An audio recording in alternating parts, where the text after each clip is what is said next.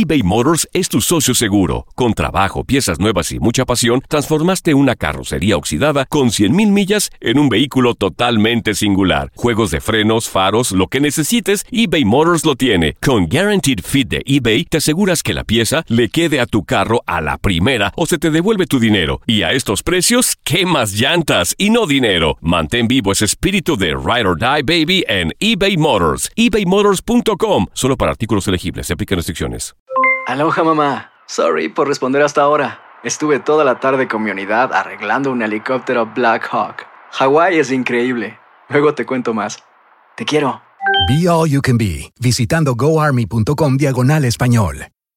¿Qué tal mi gente? Te saluda Emanuel González de Mark Wahlberg Auto Group. Somos la agencia más grande de Chevrolet y GMC de todo Columbus, donde encuentras los carros y camionetas nuevos, cero millas al mejor precio. También contamos con más de 800 carros usados de todas las marcas en inventario. Te podemos aprobar con número ITIN y aceptamos identificación o pasaporte de tu país. En Mark Wahlberg te esperamos con los brazos abiertos. Visítanos hoy mismo, 3900 West Broad Street, al oeste de la ciudad, a un lado del casino. Te atendemos completamente en español. Márcanos ya, 833-699-0792.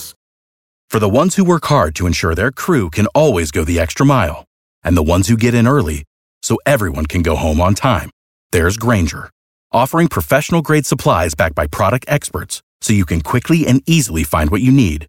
Plus, you can count on access to a committed team ready to go the extra mile for you. Call, clickgranger.com, or just stop by. Granger, for the ones who get it done.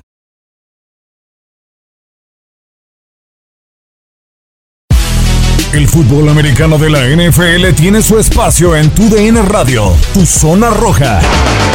El podcast donde analizamos, platicamos, debatimos todo lo que rodea al deporte de los emparrillados.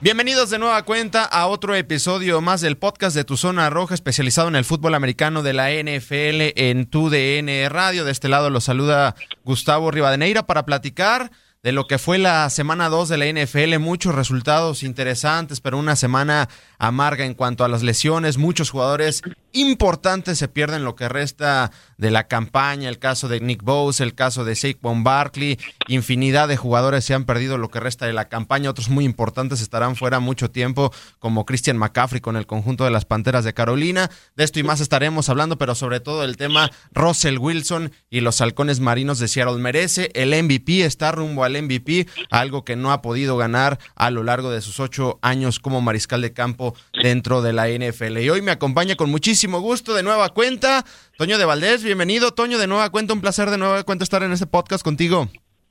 Abrazo, abrazo, Gus. Igual para Ramsés y para toda la gente que sigue el podcast. Sí, caray, qué, qué semana dos, ¿no? Digo, fue emocionante. Hubo algunos partidos, el de Dallas, Atlanta, ahí quedará para, para el recuerdo. Pero tienes toda la razón. Eh, el asunto de las lesiones, pues sí, realmente eh, ha sacudido a varios equipos. Eh, es una pena que lamentablemente jugadores como Saquon Barkley de, de, los Gigantes o como Christian McCaffrey de las Panteras o como el joven Bousa, Nick Bousa de los 49 de San Francisco, pues se queden fuera de circulación. En el caso de McCaffrey, aparentemente sí podrá regresar, pero son muchos los que se quedan fuera ya toda la campaña sí es un problema importante ya lo estaremos platicar. Así es, y vaya lo que cambia el rumbo de las franquicias, las lesiones. Hablábamos hace unas semanas de los candidatazos, los 49 de San Francisco, y ahora en su pelea de división parecen ser el rival más débil, por lo que han mostrado Los Ángeles, Seattle, los mismos Cardenales de Arizona. Ya bien lo decía Toño, del otro lado está Ramsés Sandoval. Bienvenido, Ramsés, de nueva cuenta. Un gustazo, Gus, un eh, placer y siempre un honor compartir con con eh, una, una leyenda de la NFL como lo es eh, Toñito, eh, de acuerdo con, con, los dos en el, en el tema, ¿no? partidazos, en, particular para mí el, el de Dallas Atlanta, o sea, Atlanta no hizo nada mal, un equipo que, que, pierde después de anotar 39 puntos y, y, no tener ninguna intercepción, hay una estadística de locura por ahí, parece que, que no ocurría desde los, desde los 90 y, y el partidazo del Sunday Night, ¿no? De Seahawks de contra Patriots, que yo les digo, muchachos, no me despegué del televisor. Y no solo porque Cam Newton es mi quarterback en el fantasy, ¿eh? también porque fue un, partidazo y en el tema de, en el tema de lesiones, completamente de acuerdo con, con los dos, lo que decía Toñito. Lo deportivo pasa a segundo plano, pero hay que hablar de lo deportivo, valga la redundancia, y el equipo de 49ers queda en malas condiciones el tema de Bosa, pero también agreguen el tema de, de Morsart, ¿no? Que arrancó con, con una corrida de 80 yardas en ese partido y Garoppolo, se complican las cosas para mis queridísimos San Francisco 49ers, muchachos. Y eso súmale que hace unos minutos acabo de ver un reporte que también está lesionado Tevin Coleman. Vaya, qué problema están metidos los 49 de San Francisco. Pero, compañeros, me gustaría iniciar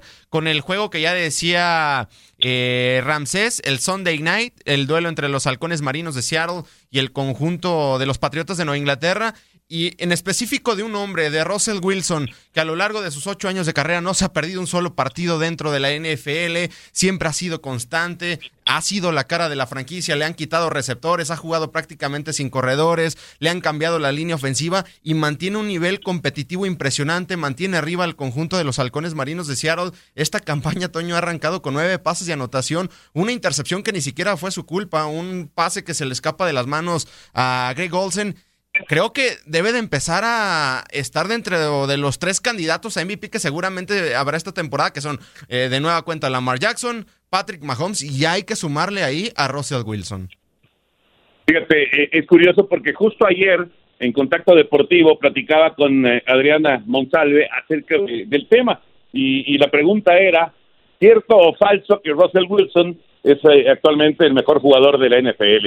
Y bueno, ya los mencionaste, para mí, en este momento, Mahomes lo tengo como número uno, como número dos tengo a Lamar Jackson y como número tres, muy cercano, tengo a Russell Wilson. Por supuesto que eh, Wilson ya ganó un Super Bowl y eso hay que tomarlo en cuenta. Ha cambiado ligeramente, pero ha cambiado su estilo de juego. Ya no corre tanto como lo hace, por ejemplo, eh, Jackson o como lo hace eh, Murray, el quarterback de los Cardenales de Arizona digamos que ya el plan de juego de Pete Carroll ya lo protege un poquito más, ¿no? Para evitar tantos golpes. De cualquier manera, eh, no, no se ha perdido un solo partido en una brillante carrera en la NFL. Claro que tiene que estar en la discusión para ser el MVP, por supuesto que sí. Vamos a ver cómo se va desarrollando la campaña y cómo se van dando las cosas, ¿no? Los resultados y sobre todo la actuación individual de Wilson. Yo en este momento todavía tengo a Mahomes por encima, me parece que Jackson también está ligeramente por encima, pero ahí está en la pelea Russell Wilson y ahí tienes a los tres, a los tres grandes eh, en este en este instante en la NFL y mira que hay eh, jugadores como McCaffrey, etcétera, que son extraordinarios, ¿no? De acuerdo, y volteas a ver en qué año llega Ramsés Russell Wilson a la NFL y es en aquel 2012 donde se tomaron a un tal Andrew, Andrew Locke, a un Robert Griffin tercero, a un Nick Foles y en una tercera ronda termina cayendo un tal Russell Wilson y que ni siquiera era el futuro de la franquicia de los halcones marinos de Seattle, porque en ese entonces habían tomado a un tal Matt Flynn que venía de tirarle cinco pases de anotación al conjunto de los Leones de Detroit representando a los empacadores de Green Bay, pero después no pasó nada. Pero lo de Russell Wilson, lo que más me sorprende, y no sé cómo lo hayas visto el domingo pasado, Ramsés, es que a lo largo de su carrera no ha recibido un solo voto para el eh, título de MVP cuando ha sido muy constante y ha tenido arriba y, y siempre competitivo a Seattle. De acuerdo, de acuerdo completamente contigo. Y muy pocas veces voy a, voy a ir o, voy a diferir con, con, el gran Antonio Valdés. Acá yo me quedo hasta ahora con Russell Wilson como el número uno. Hoy sería mi MVP. Pero es cómico hasta cierto punto porque es muy temprano. O sea, estamos hablando de la semana dos. Pero hoy, eh, eh, eh, aunque suene cómico, la redundancia, si me preguntaras quién fuera mi MVP, tendría que ser Russell Wilson. Eh, nadie está lanzando el ovoide mejor que él. Hablabas de los nueve touchdowns que lideran la NFL, el porcentaje de por encima del 80%, 82, 86% de, de, de eh, completando sus pases. Y ojo, no sé si esté de acuerdo conmigo, Toño. Eh, eh, si me preguntas hace uno o dos años, yo te diría que es Aaron Rodgers, pero para mí hoy el que mejor lanza el ovoide, el famoso deep ball, meterte un pase de 60, 70 yardas y meterlo ahí a la bolsita, la bolsita haciendo los guantes de su receptor, es Russell Wilson. Tres de estos pases los vi yo en el Sunday Night que son milimétricos, son perfectos, son literalmente al pocket, donde necesita meterlos eh, eh, a la ollita y lo ha hecho de manera fantástica. Es muy temprano, lo que hizo Mahomes el año pasado fue fantástico, lo que hizo Lamar Jackson ganando el MVP también. Entiendo que ellos están jugando más un fútbol americano eh, corriendo con el ovoide, pero Russell Wilson sigue siendo uno de los mejores eh, esquivando, moviéndose en el bolsillo de protección, tomando la decisión correcta. y estoy de acuerdo contigo, más que merece un, un, MVP, tendrá que mantener obviamente hoy en día este nivel, ya ganó un Super Bowl, no cualquiera puede decir eso, y otra cosa, ¿eh? Ah, siempre ha sido un quarterback muy modesto, muy humilde. Al terminar el Sunday night, este, eh, ahí vimos que obviamente mm, eh, en vez de decir tuve un gran partido, ganamos lo que tú quieras, habló de James White y el tema complicado del jugador de los New England Patriots. Pero ojo, antes de eso había dicho, hoy, hoy yo creo que soy el mejor quarterback de la NFL. Y me gusta que lo diga, porque todo el mundo está vendiendo altísimamente a Mahomes y Lamar Jackson, y está bien, debería. Pero para mí hoy día Gus, Toñito, con dos semanitas, Russell Wilson es el mejor jugador de la liga. Estoy totalmente de acuerdo en esa situación con Russell Wilson, impresionante lo que está haciendo y nueve pases de anotación. De hecho, en dos partidos solo tiene 11 pases incompletos. Es algo sensacional para Russell Wilson y una división tan competitiva como donde está San Francisco, donde está el conjunto de los Cardenales de Arizona y los 49 de San Francisco. Pero manteniéndonos en el Sunday Night, Toño, ahora hablar del otro lado, del conjunto de los Patriotas de Nueva Inglaterra, porque sí, se llevan la derrota 35-30, pelearon hasta el final, se quedaron en la yarda 1, pero si yo fuera aficionado a los Patriotas de Nueva Inglaterra, me sentiría contento con lo que he visto de Cam Newton, porque es un tipo con tanta hambre de resurgir, de volver a ser el que fue hace 3, 4 años, donde fue prácticamente de lo mejor de la NFL, y vaya que está comprometido con el equipo, pasa bien, corre bien, sí, a lo mejor se pudo equivocar al final, pero muy bien lo que está haciendo Cam Newton, no, no sé si coincidas en este tema. No, totalmente, totalmente. Fíjate que tuvimos la oportunidad de de pasar el primer partido de Patriotas en tu DN eh, y, lució muchísimo. Eh, tiene liderazgo, tiene personalidad. Eh, físicamente había muchas dudas, ¿no? ¿Cómo estaba después de, las lesiones, el hombro, el tobillo? Había, había estado batallando con las lesiones Supercam y sin embargo se vio muy bien, se vio sano en el segundo partido también, en este duelo durísimo que tuvo en contra de Seattle uno ganado y uno perdido, no está mal para Nueva Inglaterra. Es una prueba muy interesante contra los Raiders eh, el próximo domingo, porque Raiders también ha arrancado de manera eh, pues, eh, importante con un par de victorias, así que es una buena prueba para, para Newton ahí en Foxboro. yo creo que va a ser, vamos, no es, no es Tom Brady, evidentemente, y no va a conseguir todos los éxitos que, que, tuvo Tom Brady eh, con Nueva Inglaterra. Nadie, nadie va a conseguir eso, me parece, o por lo menos no lo veremos nosotros, eh, porque es, ganar seis Super Bowls es una locura, no es auténticamente una locura, pero me parece que Newton tiene las herramientas, tiene la calidad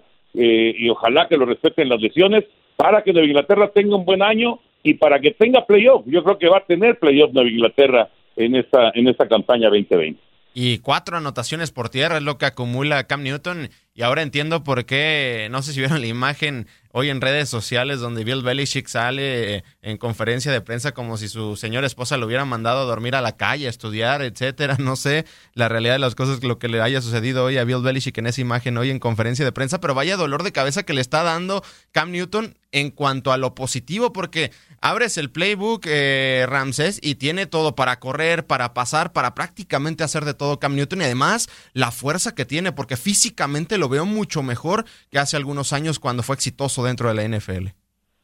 No, yo lo venía diciendo, es un tren, es un tren, 6'5", 250 yardas, 250 eh, libras, discúlpame, eh, que, que, que, vengan sobre, sobre, sobre de ti, si me dejan usar esa palabra, es muy complicado para las defensivas y muchas veces lo ves en la manera que lo tratan de defender. Yo desde el principio dije que Cam Newton iba a tener una buena temporada en, en, en, New England. Obviamente lo que dice Toño muy cierto, no es Tom Brady y la presión seguramente que siente Cam Newton es inmensa eh, muchos medios estaban hablando y platicando el tema de nunca escuchamos en un momento dado a Belichick eh, pues tirarle muchos piropos a Tom Brady, en primer lugar, porque no, no, no es de ese estilo, lo acabas de decir, en conferencia de prensa es muy seco, en, en lo que te comenta usualmente es un sí, un no, eh, rápidamente, o sea, no elabora, no desarrolla en un momento dado en una conferencia de prensa. Pero acá con Cam Newton lo que me llamó la atención es que dijo, es uh, match made in heaven. Esto es una, una pareja que se ha hecho en el cielo. Y la verdad que lo creo. Acá la, la, la diferencia es que los New England Patriots tienen que modificar y tienen que innovar y lo han hecho de manera fantástica. O sea, salieron de ser un equipo donde Tom Brady es prácticamente eh, un cirujano lanzándote el ovoide no es móvil, no se mueve particularmente de manera fantástica en el bolsillo de protección, siempre fue bien protegido por esas líneas ofensivas de los Patriots, pero acá Cam Newton te da de las dos cosas. Yo vi a Cam Newton lanzar el oboe del domingo por la noche contra los Seahawks una manera que no lo he visto lanzar en mucho tiempo. O sea, el porcentaje completando sus pases fueron fantásticos, la manera en, la que se puede mover también es, excepcional y, lo que a mí se me hace, y, seguramente lo han escuchado Toño Gus, 25 eh, quarterbacks en la liga están ganando más que él. Firmó un contrato, o sea, debería estar ganando mucho más dinero Cam Newton.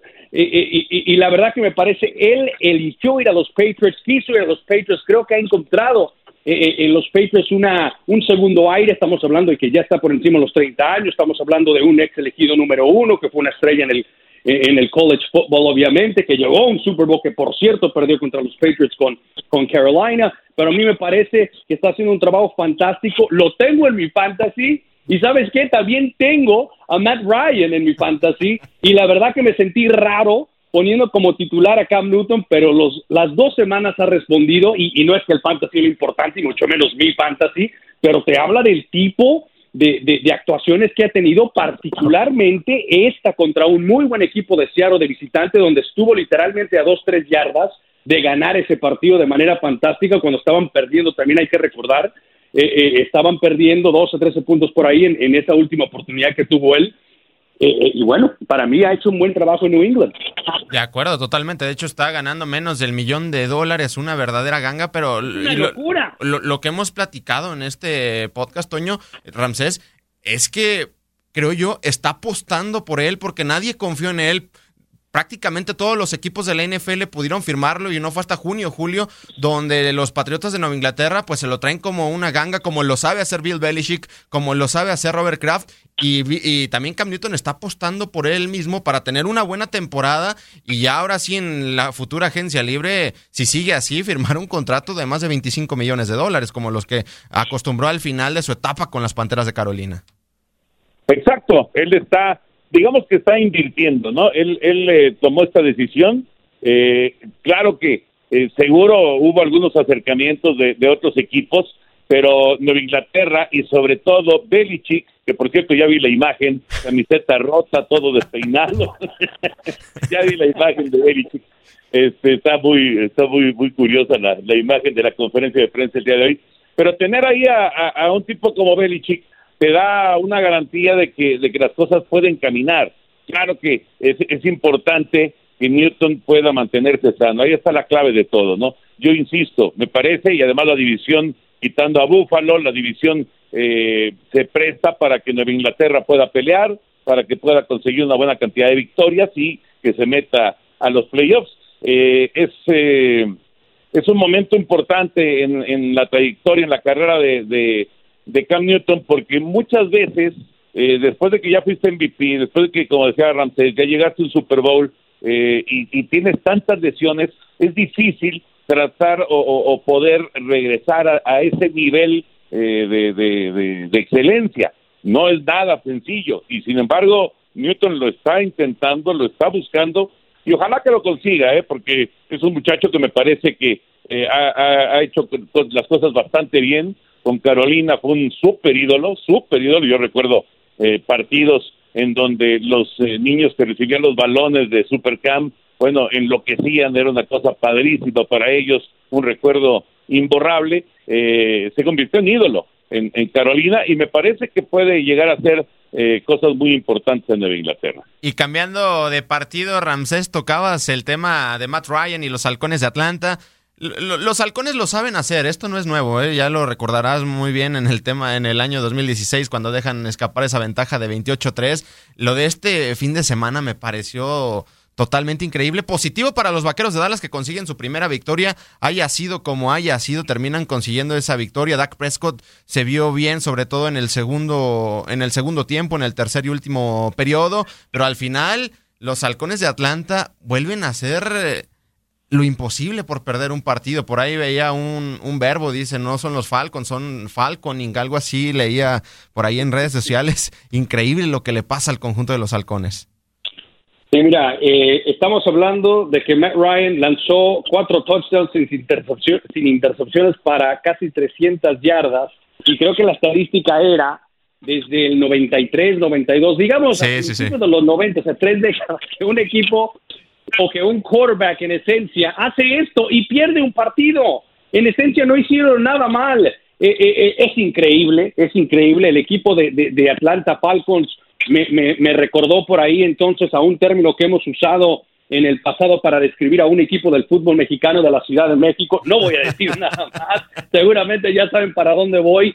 lo del Super Bowl es increíble, recordamos todos contra los Patriots, pero esto, esto es una locura. Recuerdo que yo estaba en la reacción de TUDN, estábamos, estaba de hecho trabajando, narrando, narrando partido en inglés para nuestra cadena TUDN Extra. Eh, y tú sabes, ahí con el mensajito y, y, y, hablando con, con, los amigos de los Cowboys, echando carrilla, y los Cowboys, qué paliza, bum, bum, bum, salgo y me cuentan que el resultado queda así. Veo los highlights, el onside kick, eso sí hay que darle todo el crédito a los equipos especiales de Dallas Cowboys, porque también, y, Tonito debe saber, no sé la última vez que, que vieron patear de esa manera lo voy a usar esa técnica para que recobraran otra vez el ovoide y después vinieran a ganar el partido con el gol de campo, pero es una locura. Ahora, eso sí lo voy a decir y seguramente lo recuerdas, no sé si estuve con Toño eh, eh, eh, o con Enrique en ese momento en el podcast que le di con todo a Dak Prescott y en ese momento parece igual y tú también estuvimos de acuerdo. Este partido, independientemente de cómo lo perdió Atlanta Falcons,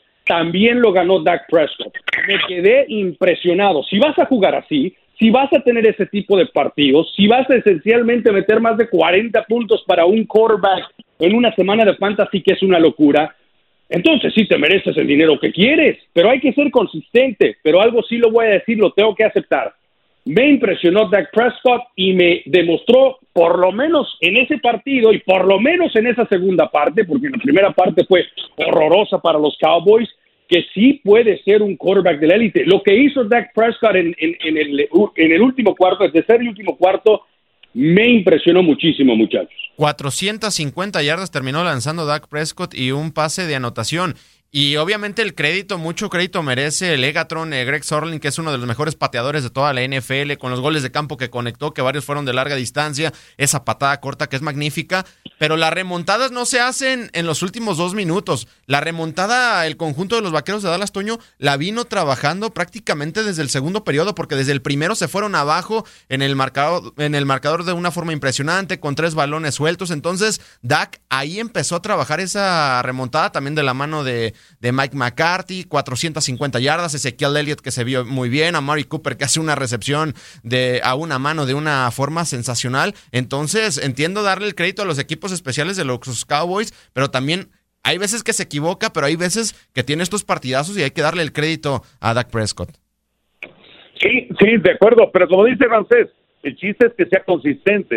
Necesita ser mucho más consistente en, en, en toda la temporada para que Dallas realmente sea un contendiente y, piense en llegar al Super Bowl, que eso pues es por lo que suspiran todos los aficionados de los vaqueros. Fíjate que eh, estoy seguro que conforme se fue desarrollando el partido, eh, tanto Matt Ryan como Dan Quinn, el coach, y bueno, todos los que eh, estuvieron involucrados en aquel Super Bowl, en aquel regreso de Nueva Inglaterra, estoy seguro que les empezó a pasar por la mente lo que pasó en ese, en ese partido conforme se iban acercando eh, los, los Cowboys, ¿no? Y, cuando de repente te bloqueas porque te das cuenta de que te está pasando lo mismo que en aquella pesadilla que te está volviendo a suceder, como que, como que no, no, no, no la gente no reacciona.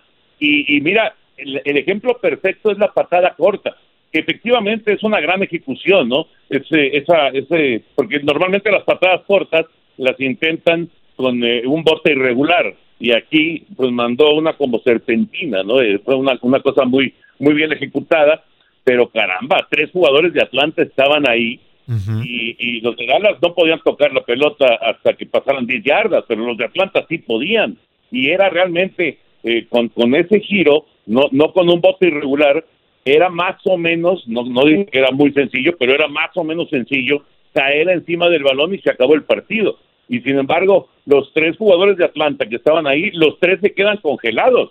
Y, como que los hipnotizó el, giro del balón, algo, algo pasó y de repente cruzó el, la, yarda 10 en el recorrido de ese balón y nadie reacciona, es increíble, increíble. Ahora, claro, no no no no no puedes eh, dejar de darle crédito a Prescott, por supuesto a Surline, que me, gustó el apodo que le pusieron Greg the Leg, le pusieron a,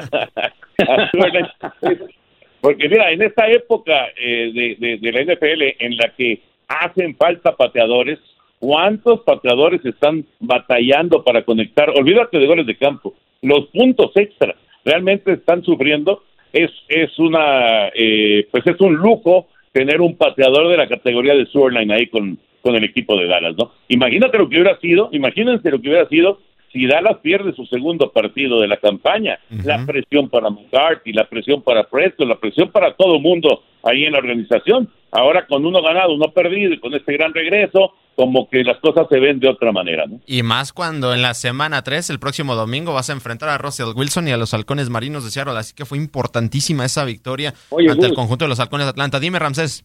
Y, solo para, para finiquitar, eh, tenía esto apuntado acá y se me fue y lo quiero mencionar porque seguramente esto es impresionante. Dak Prescott, el primer quarterback en la historia en lanzar más de 400 yardas y, y correr para tres.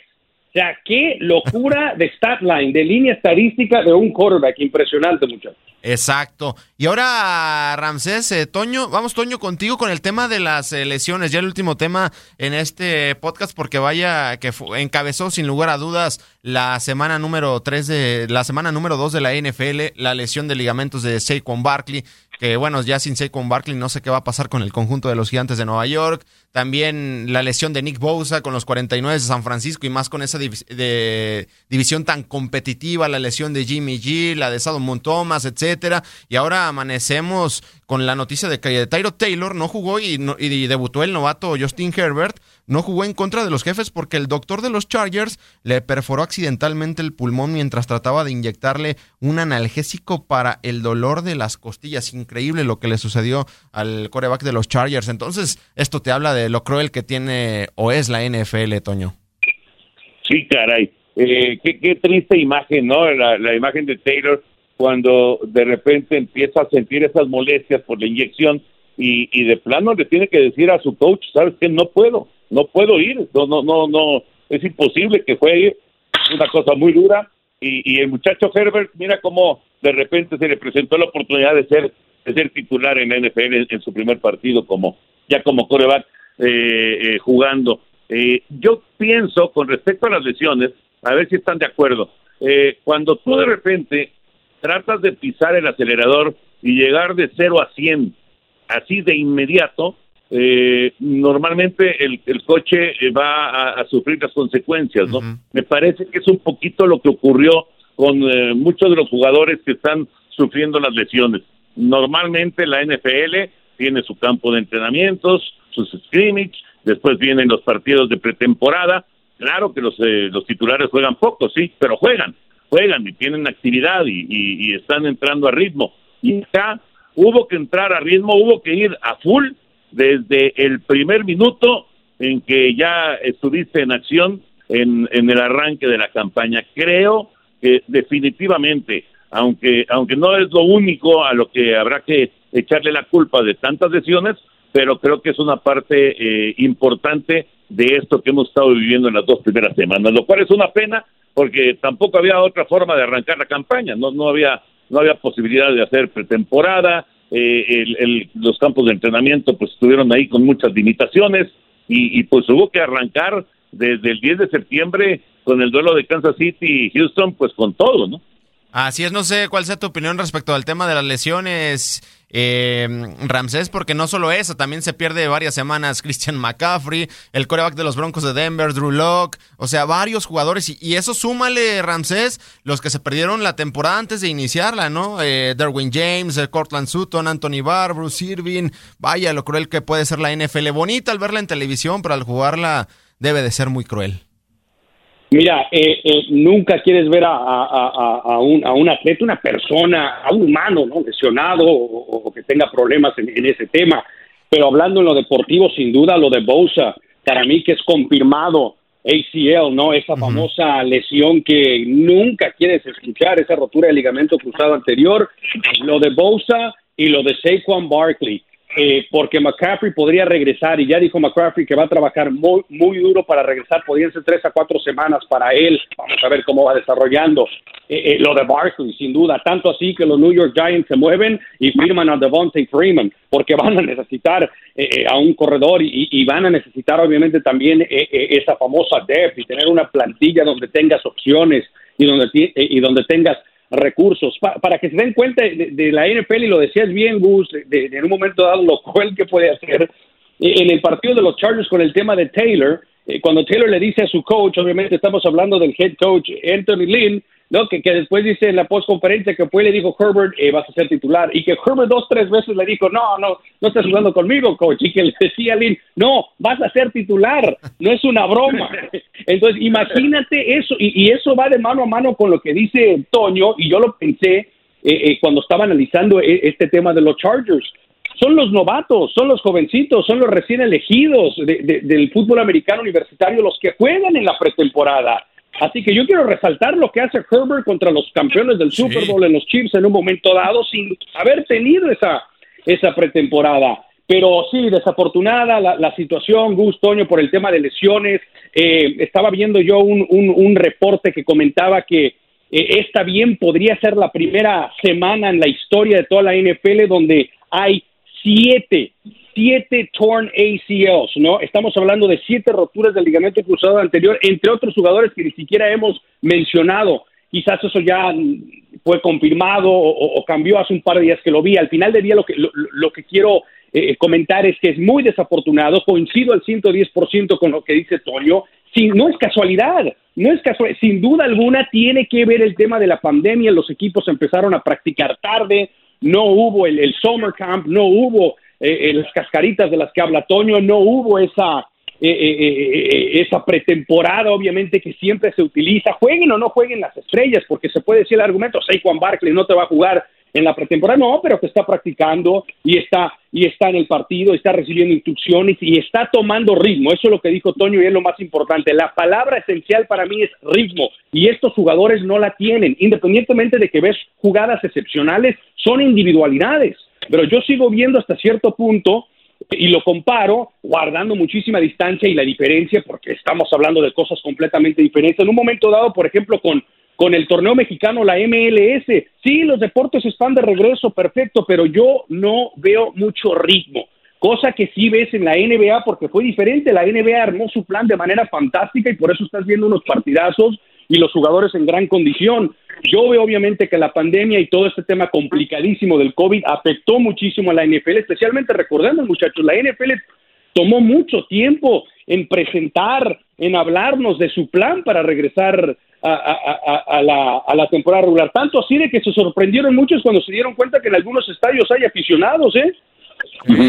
Sí, sí, sí. Y vaya, nada más eh, el tema de Justin Herbert, el novato 311 yardas, un touchdown, una intercepción, mandó el juego a tiempo extra, la verdad muy bien y seguramente seguirá tomando los controles y así se hacen las grandes historias dentro del deporte, pero una lástima, la verdad, la negligencia médica sobre Tyro Taylor, que es un tipo que sí, no, no es elite, pero sí ha trabajado para mantenerse en activo dentro de la NFL y da una tristeza que ocurran este tipo de, de lesiones. Y ya para culminar, eh, Toño, los en Monday Night, eh, por fin, el fútbol americano llegó a Las Vegas, a la ciudad del pecado, y los Raiders, los Raiders mostrando una muy, muy buena cara, y sobre todo, la verdad, me da gusto lo de Derek Carr, que ha tenido dos partidos muy buenos, y esto no es nuevo, porque se le había, criticado en años anteriores a Derek Carr, pero no es nuevo lo de este año, porque el año pasado creo que jugó muy buen fútbol americano, y esperemos así se mantenga a lo largo de este año para que alguien le pueda competir ese oeste de la americana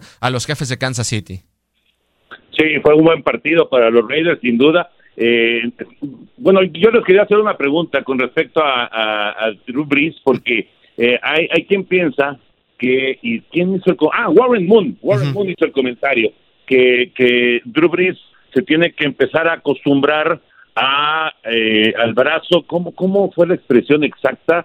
Fue al, al brazo ya veterano, o sea que ya no que ya no tiene la misma fuerza pues en el brazo Drew Brees que en en, eh, en años anteriores no que en sus en sus épocas brillantes de Super Bowl y demás eh, yo les quería preguntar sobre eso si piensan que realmente ya va en declive Drew Brees Pero, eh, bueno, con respecto a los Raiders, eh, ¿sabes qué, qué es importantísimo? Que hay algunos jugadores muy jóvenes que están rodeando ya a Derek Carr y que le están funcionando de maravilla. Por supuesto, lo de Josh Jacobs, bueno, es, es un corredor élite desde que llegó como novato el año pasado y se ha convertido en una pieza fundamental.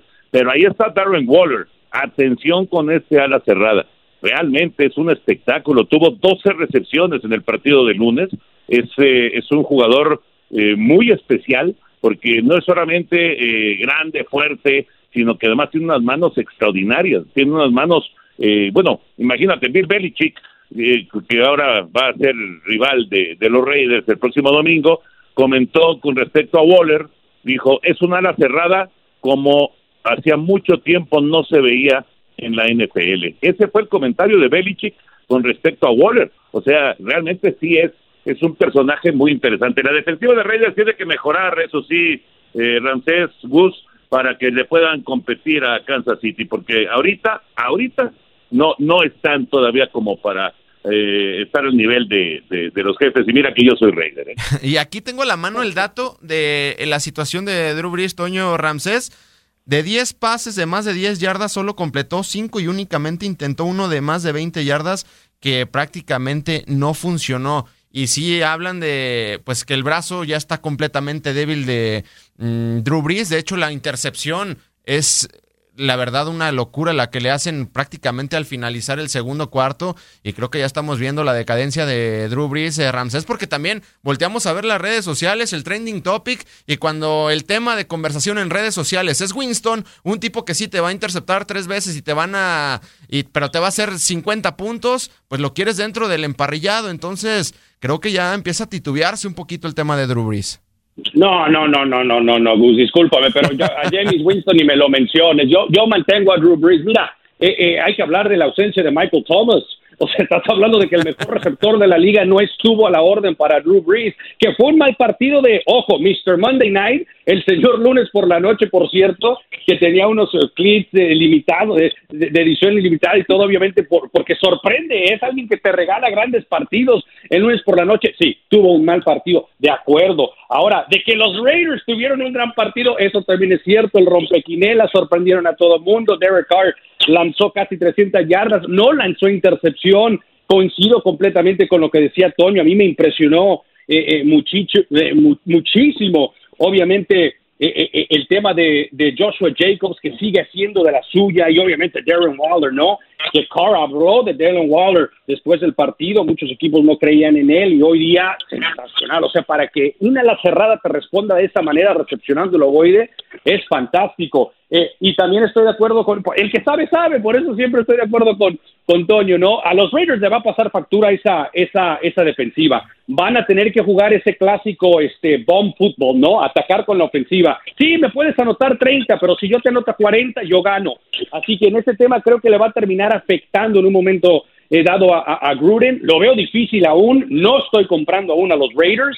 Eh, eh, eh, ojo, Toño, no te me enojes, sí me impresionaron y me encantó lo de Waller y también Derek A mí siempre me ha gustado Derek Carr, desde que estaba en Fresno, en Fresno State, me encantaba, es un muchacho súper humilde, religioso, habla muy, pero muy bien, me encanta el liderazgo que demuestra.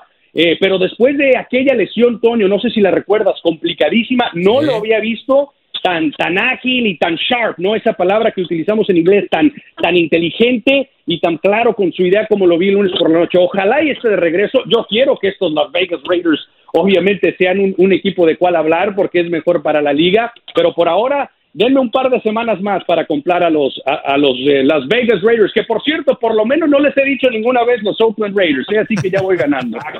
siempre, siempre.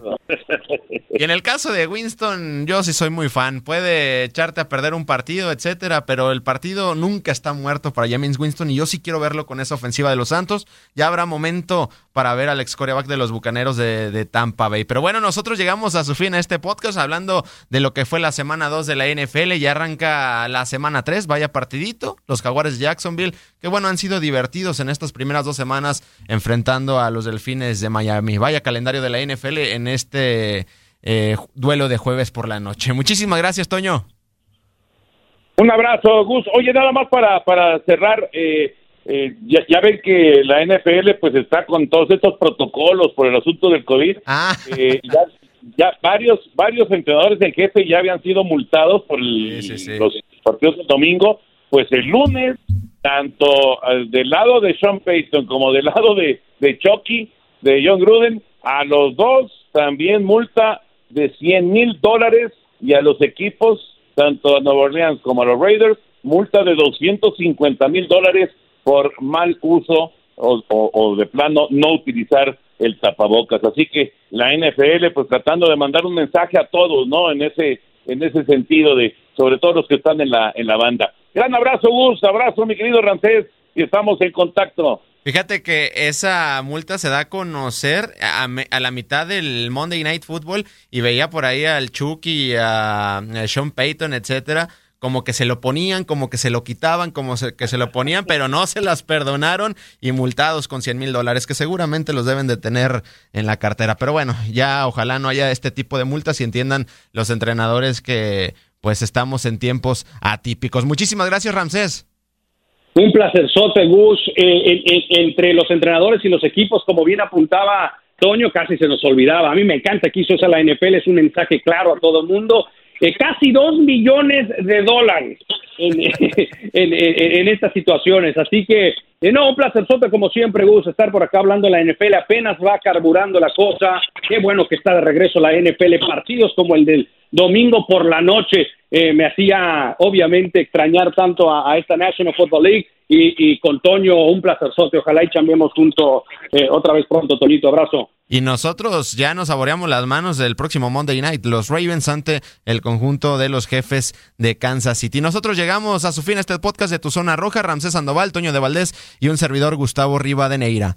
3, 2, 1. Gracias, Toño, gracias, Ramsés. Llegamos a su fin. Pero te esperamos con más emociones en el siguiente episodio de Tu Zona Roja.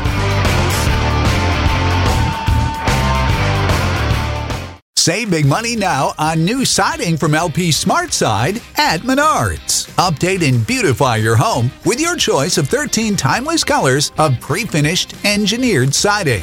It's durable and includes a Sherwin-Williams factory finish paint warranty that means no painting for years to come. View our entire selection of siding from LP Smart Side today. And don't forget to check out our flyer on menards.com for all the great deals happening now. Save big money at Menards. Without the ones like you, who work tirelessly to keep things running, everything would suddenly stop. Hospitals, factories, schools, and power plants, they all depend on you. No matter the weather, emergency, or time of day, you're the ones who get it done. At Granger, we're here for you with professional grade industrial supplies. Count on real time product availability and fast delivery. Call clickgranger.com or just stop by. Granger for the ones who get it done. Ohio, ready for some quick mental health facts? Let's go. Nearly 2 million Ohioans live with a mental health condition. In the U.S., more than 50% of people will be diagnosed with a mental illness in their lifetime. Depression is a leading cause of disability worldwide. So, why are some of us still stigmatizing people living with a mental health condition when we know all of this? Let's listen to the facts and beat the stigma. Ohio, challenge what you know about mental health at beatthestigma.org.